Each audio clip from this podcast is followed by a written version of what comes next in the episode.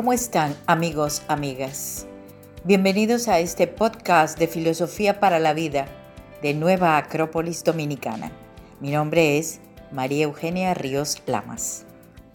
Hace unos días llegó a mis manos un libro, libro que se titula Una cita con el alma, y me inspiró a compartir con ustedes estos minutos.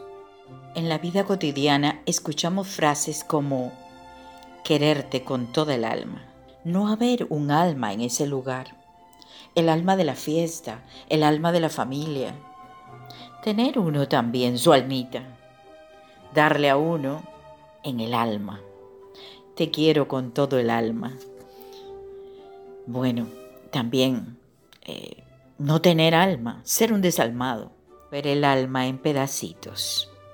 Exclamaciones como, alma mía, volverle a uno el alma al cuerpo. Y finalmente podemos decir, ¿y qué es el alma?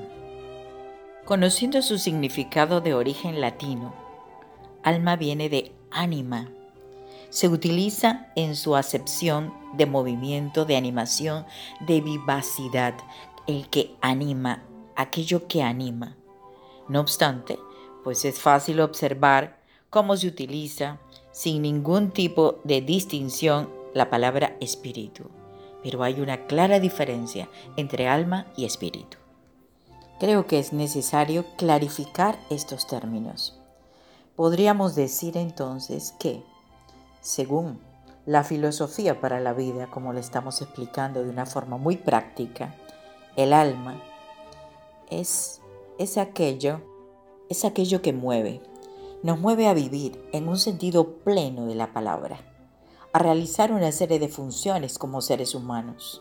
Y por ello necesitamos una energía. Esa energía vital, ese combustible que es el que nos anima, es el ánima, o sea, el alma.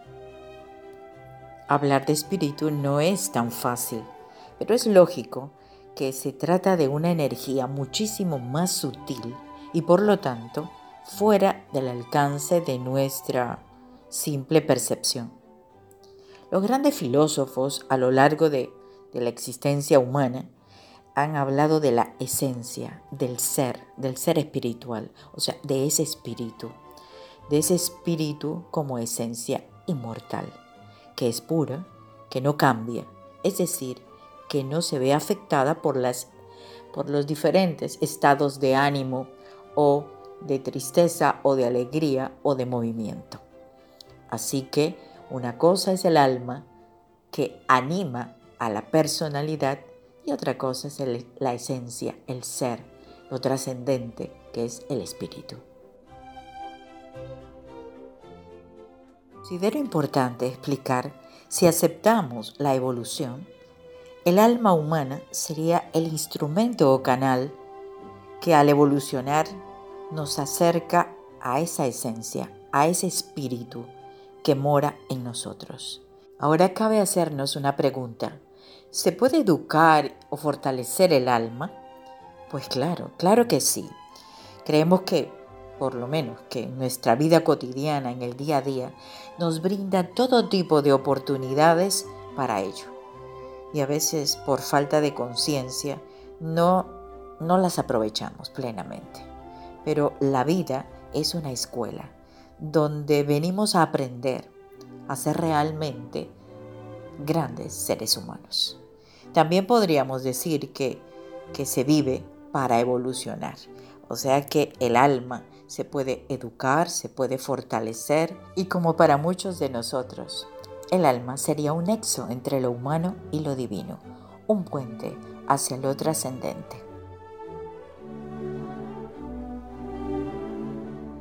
Para ir terminando, es importante que les comente que el alma también se le conoce con el nombre de psique, psique hoy estudiada a través de la psicología, que es el conjunto de nuestros fenómenos afectivos, nuestro mundo emocional, que es tan rico, y esas manifestaciones de la razón, de esa razón, de esa mente racional.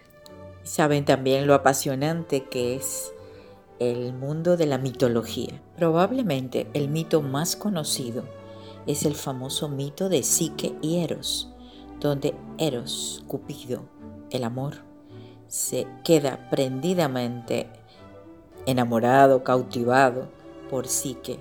Logran vivir juntos, pero ella sucumbe a la tentación y a las dudas, como es la Psique, pues desea ver con sus propios ojos quién es ese ser que viene todas las noches a unirse con ella.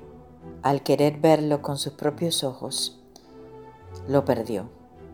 Pierde a Eros en ese acto y con el fin de reconquistarlo, va a emprender una larga peregrinación para superar las diversas pruebas y desciende hasta el tártaro. O sea que el alma, el alma es la que tiene que aprender y pasar por una serie de cambios, de metamorfosis. Sí que se ha conocido a sí misma y ha logrado dominar todos sus elementos inferiores y por tal ha conquistado así su nivel más alto. El alma se ha liberado. Espero que este tema haya sido de interés y curiosidad para ustedes. Así que me despido hasta nuestro próximo podcast de Filosofía para la Vida de Nueva Acrópolis Dominicana. Adiós, gracias, hasta pronto.